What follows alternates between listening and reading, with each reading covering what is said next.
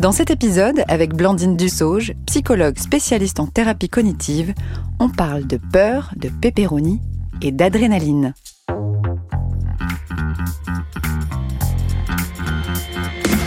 Vous avez une question? On a la réponse. Vous écoutez Conseil Sport, le podcast bien-être, santé, nutrition de Decathlon. Bonjour Blandine. Bonjour Céciliane. Comment vas-tu? Eh bien, je vais très bien aujourd'hui, merci. Malgré ce ciel gris, je me sens bien. Merci de m'accueillir chez toi et également dans ton cabinet, Mhm. avec cette belle vue où on peut voir loin, très loin. Ça fait du bien. On rentre dans le vif du sujet aujourd'hui, on va parler de peur. Et je voudrais savoir, c'est quoi finalement avoir peur?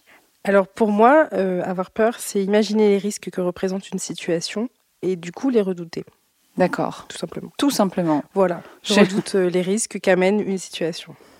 Comment on crée une peur? Quand je parle de peur, euh, moi j'avais envie de parler de peur, euh, la peur du vide ou la peur de la vitesse auquel les sportifs et les sportives peuvent être confrontés. En tout cas, des personnes euh, qui aiment le sport.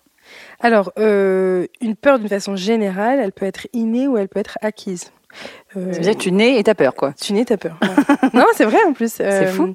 C'est Jung qui en parlait de l'inconscient collectif. C'est-à-dire que tu nais avec une phobie.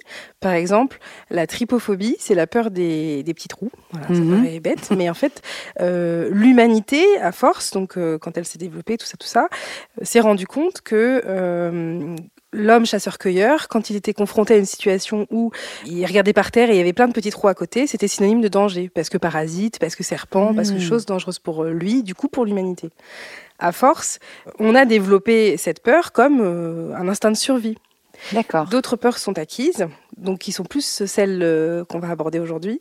Et la peur acquise, c'est soit j'ai eu une expérience qui m'a tellement fait peur, c'est-à-dire euh, je fais du VTT et d'un coup je prends trop de vitesse, ainsi j'ai peur. Cette peur est tellement forte que je veux plus la retrouver. Hmm. Donc je développe une peur vis-à-vis de cette, euh, cette vitesse, qui peut aussi également s'acquérir euh, avec notre entourage. Si je suis Oui, par une maman qui a peur de quelque chose, Mm. par exemple peur du vide, euh, je vais rarement être en situation de vide et ainsi je vais pas pouvoir m'habituer au vide et Oui. développer une peur du vide.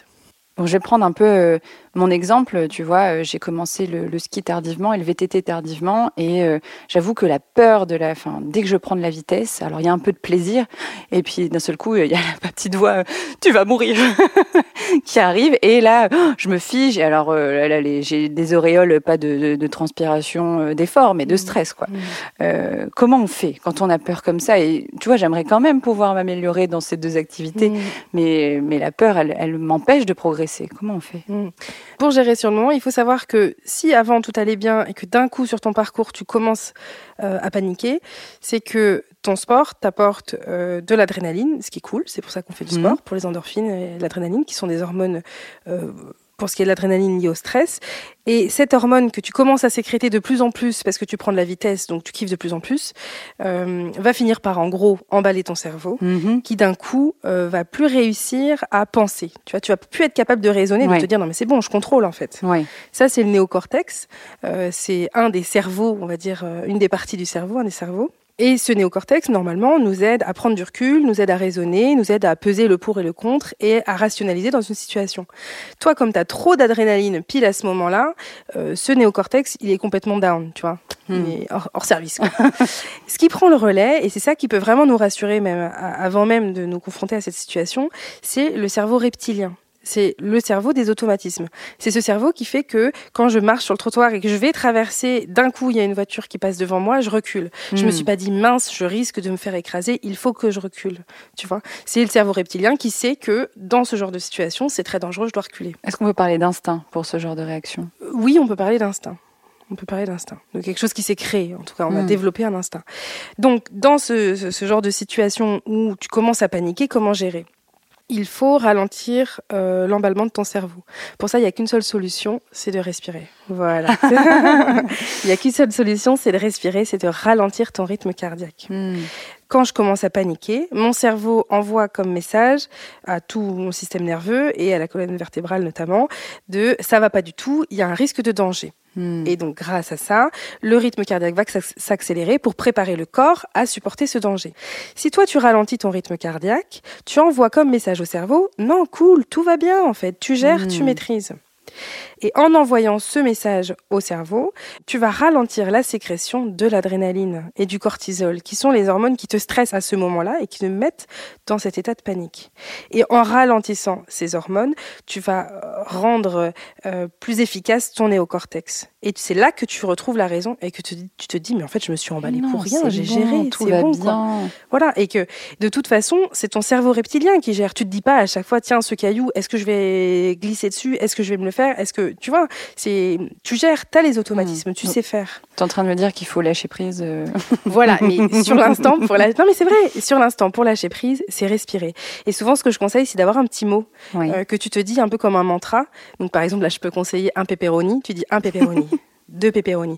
Et ça, en fait, tu prends comme un mantra, en fait. Tu répètes quelque chose qui va te calmer et tu te concentres sur autre chose que sur ta peur. Moi, ce que je retiens, c'est que ce sont les pepperoni qui te calment. Je sais pas pourquoi, tu vois. Ce matin, je me suis dit, il faudrait peut-être que je change d'exemple parce que pepperoni, je sais pas, pepperoni. Mais ah, j'adore. En fait, c'est le côté euh, euh, allitération, tu sais. Ça, c'est quelque chose qui va me rassurer et qui, qui, qui, donne un rythme. Hmm. Donc, un pepperoni, deux pepperoni trois pepperoni, quatre pepperoni, et je me concentre vraiment sur ma respiration mmh. et j'essaye de ralentir mes respirations. Tu vois? Ça, c'est la seule chose presque à faire. apaisée là et t'écouter déjà. c'est les pepperoni, ça. Donc la peur de la vitesse, euh, tu, nous as donné là des, des, clés concrètes, ça, c'est cool. Maintenant, quand on ne sait pas qu'on a peur, parce que là, moi, je sais que j'ai peur de cette vitesse, donc je vais pouvoir anticiper et mettre en place ce que tu viens de dire. Mais quand on ne sait pas qu'on a peur, par exemple, je suis en rando, tranquille, et d'un seul coup, j'arrive sur une crête et là, je, alors c'est beau, hein, je, vois, je vois le vide et d'un seul coup, oh là, aspiré par le sol et tu te dis mais oh, euh, j'aurais le vertige en fait. Euh, enfin, comment comment on fait? Eh ben justement, c'est typiquement dans ce genre de situation que tu dois uniquement te, concentrer sur ta respiration. Hmm. Tu vois, il y a que ça qui peut t'aider parce que à côté de toi, souvent quand tu n'es pas seul, les personnes vont essayer de te rassurer, ça va pas suffire. Parce que ce genre de situation, c'est fait appel à une peur ancestrale qui est la peur de mourir, mhm. euh, la peur de se blesser, tout ça. C'est pour ça que parfois, euh, quand on, est en situation de grande peur, on voit tout qui défile sous nos yeux.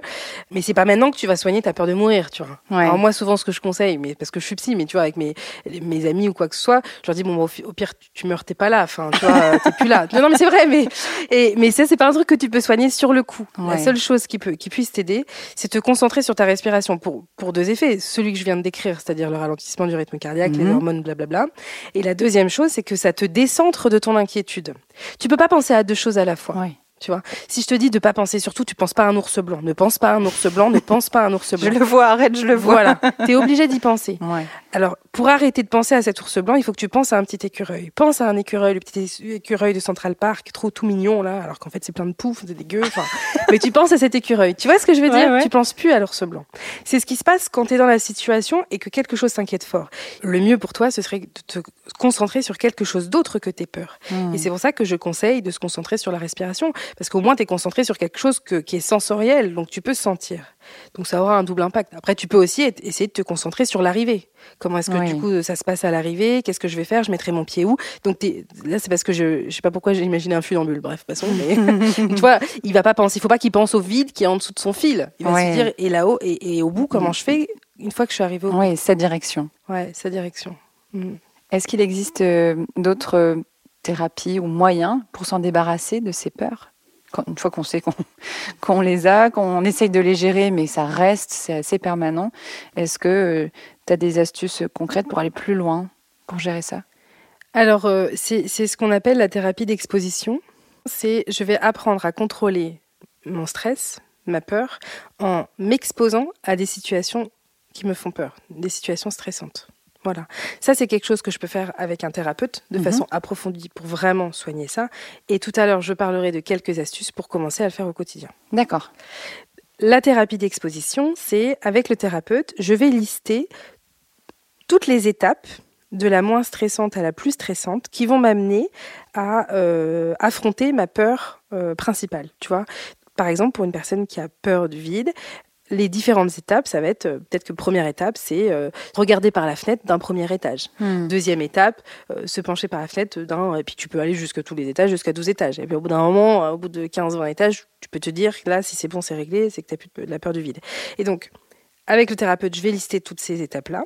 Et petit à petit, seul, je vais m'exposer. C'est-à-dire que je vais mettre dans la situation de la première étape, situation moyennement stressante, Mhm. et je vais regarder par-dessus la fenêtre de ce premier étage. Là, je vais ressentir un peu de stress, un peu de peur. Je vais mesurer mon stress. On mesure toujours de 0 à 10. Je suis à 7 sur 10. J'arrête l'exposition. Je m'éloigne de la fenêtre. Et là, je travaille la respiration. D'accord. Je vais me calmer. Je vais faire redescendre mon stress parce que je ne suis plus en situation stressante. Et en respirant, en ralentissant le rythme cardiaque, je vais retrouver mes esprits et je vais réussir à me calmer. Et ça, une fois que j'ai fait cet exercice-là, je vais le réitérer concernant la même étape. Une fois que cette étape ne va plus me causer de stress au niveau de 7 sur 10, mais plutôt au niveau de 3 ou 4 sur 10, j'arrêterai et je passerai à l'étape suivante. D'accord. Tu vois? Et ça, c'est quelque chose qui, du coup, doit être fait de façon régulière Et progressive. et progressive, et très progressive. Comme le sport. Si hein, je comme voilà. l'entraînement. Non, hein. mais tout à fait. Mhm. Parce que si je m'expose trop vite, je vais régresser. Si, euh, et, et c'est quelque chose qui est très efficace. Moi, je le vois en cabinet. euh, euh, les patients, souvent, tu commences, tu fais la liste, puis en fait, très rapidement, ils se rendent compte que Mhm. ils le font de chez eux, ils travaillent chez eux cette peur, et au bout de, de quelques expositions, c'est bon, ils sont plus peur, quoi. Donc, ils font des bonds de géants. Mais si tu fais un, trop grand bond et que tu passes du premier étage au 18e étage, là, tu risques une grosse régression Oui. parce que ça va te recauser cette peur et repartir Oui, à zéro. toujours des objectifs réalistes. Voilà, d'y aller graduellement et surtout de redescendre. L'idée, c'est vraiment d'apprendre à, à faire redescendre ton stress. Mhm. Donc, je m'expose à ce qui m'inquiète et ensuite, je respire, j'utilise n'importe quelle technique de relaxation, je fais quelque chose qui me fait du bien et je vois que mon stress redescend. Et ça, ça va vraiment me valoriser et je vais prendre conscience que je peux contrôler ma peur. C'est vraiment là-dessus que repose toute cette thérapie d'exposition. C'est que quoi qu'il en soit, cette peur, c'est pas une fatalité. Tu peux vraiment apprendre à la contrôler. Top. Merci. Tu parlais d'astuces concrètes que tu voulais donner Alors, pour euh, terminer. quelque chose qui me paraît vraiment important, c'est que au lieu de fuir les situations qui vous inquiètent, provoquez-les. Provoquez-les en les mesurant. Oui, j'allais dire, euh, ne vous ça. lancez pas maintenant. Non, c'est ça, mais euh, il faut les choisir avec mesure oui. et qu'elles soient au début stressantes, mais pas trop. Mhm. Tu vois? Et hum, comme vous allez les choisir, vous allez contrôler votre peur. Et donc apprendre à se calmer avec la respiration. Vous allez réussir à apprendre à vous calmer grâce à la respiration et vous allez prendre conscience qu'en fait, vous contrôlez, c'est bon, je gère. Mhm. Tu vois, donc c'est vraiment. euh, moi, euh, enfin, moi d'ailleurs, j'ai peur vide. reprendre le contrôle. Voilà. Moi, j'ai peur du vide et je sais que là, maintenant, j'habite euh, euh, j'habite dans une maison à la campagne, j'y suis plus du tout exposée. Quand je faisais mes études à Paris, euh, j'ai été tout le temps exposée. Tu vois, que je sois dans les grandes tours euh, à Nanterre, tu es au bord de la fenêtre pendant ton cours, tu vois le vide. Donc, même si c'est pas le vide comme en haut de la Tour Eiffel, tu es quand même régulièrement exposée à ce vide-là. Moi, je n'y suis plus exposée. J'ai été justement à la Tour Eiffel avec ma fille euh, il y a quelques mois. Je me suis rendu compte du- de la peur de- du vide que j'avais développée à force de ne plus y, y être confrontée. Tu vois Ouais, ouais. donc, euh, confrontez-vous. ça s'entretient. Ça s'entretient. Ouais, Ouais. ça s'entretient.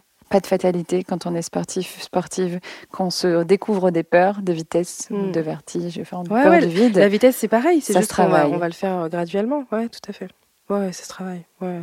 Faut aller voir un thérapeute TCC, TCC, d'accord. qui pratique les thérapies cognitives et comportementales. Il est vraiment formé à la thérapie d'exposition.